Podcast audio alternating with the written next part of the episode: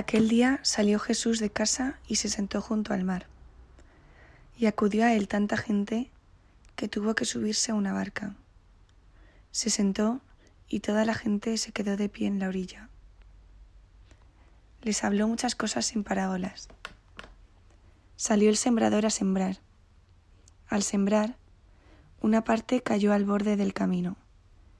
Vinieron los pájaros y se la comieron. Otra parte cayó en terreno pedregoso, donde apenas tenía tierra, y como la tierra no era profunda, brotó enseguida. Pero en cuanto salió el sol, se abrasó y por falta de raíz se secó. Otra cayó entre abrojos, que crecieron y la ahogaron. Otra cayó en tierra buena y dio fruto. Una ciento, otra sesenta, otra treinta. El que tenga oídos, que oiga. ¿Cómo te encantan las parábolas, Jesús? A veces me siento como un niño al que le narras un cuento. Hoy me hablas de granos, tierras, frutos. Seguramente un niño lo entendería mejor que yo.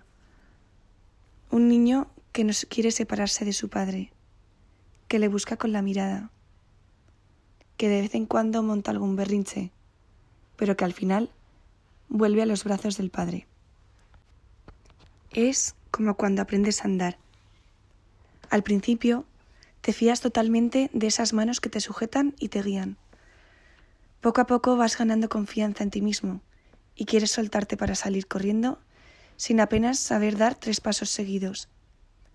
Es ahí cuando te caes. Pero viene tu padre a ponerte en pie lo vuelves a intentar una y otra vez.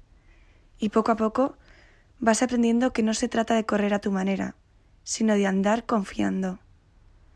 Confiando en Él, que no hay prisas, que al final el camino se hace poco a poco, de la mano.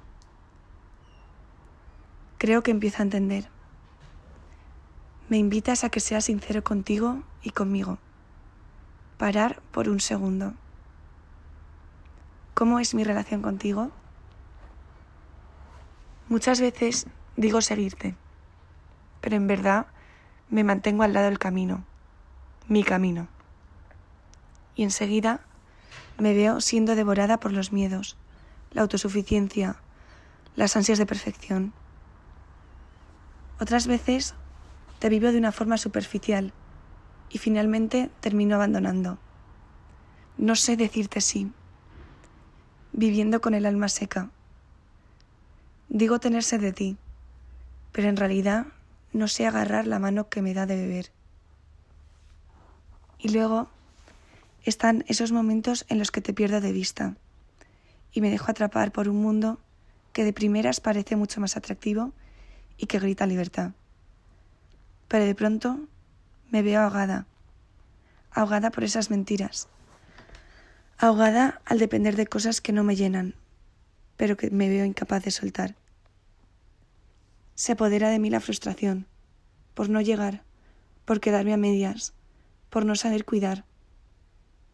¿Cómo quiero dar fruto si no sé cuidarte? Nuestra relación, la base de todo, la tierra en la que plantar nuestra historia de salvación, dejar que este amor germine poco a poco sin prisa, con paciencia, confiando en cada paso que doy, que quiero ser grano que caiga en tierra buena, caer en tu abrazo. Empecemos por ir a verte, por saludarte en el sagrario, por cuidarte, por dedicarte tiempo, nuestro tiempo, nuestra vida, darnos enteros, porque pienso que soy quien te cuida pero tú, como buen padre, siempre has estado ahí detrás para poder salvarme, esperando que me dé la vuelta, te descubra y vuelva a tus brazos. Hoy solo quiero caer en tu abrazo.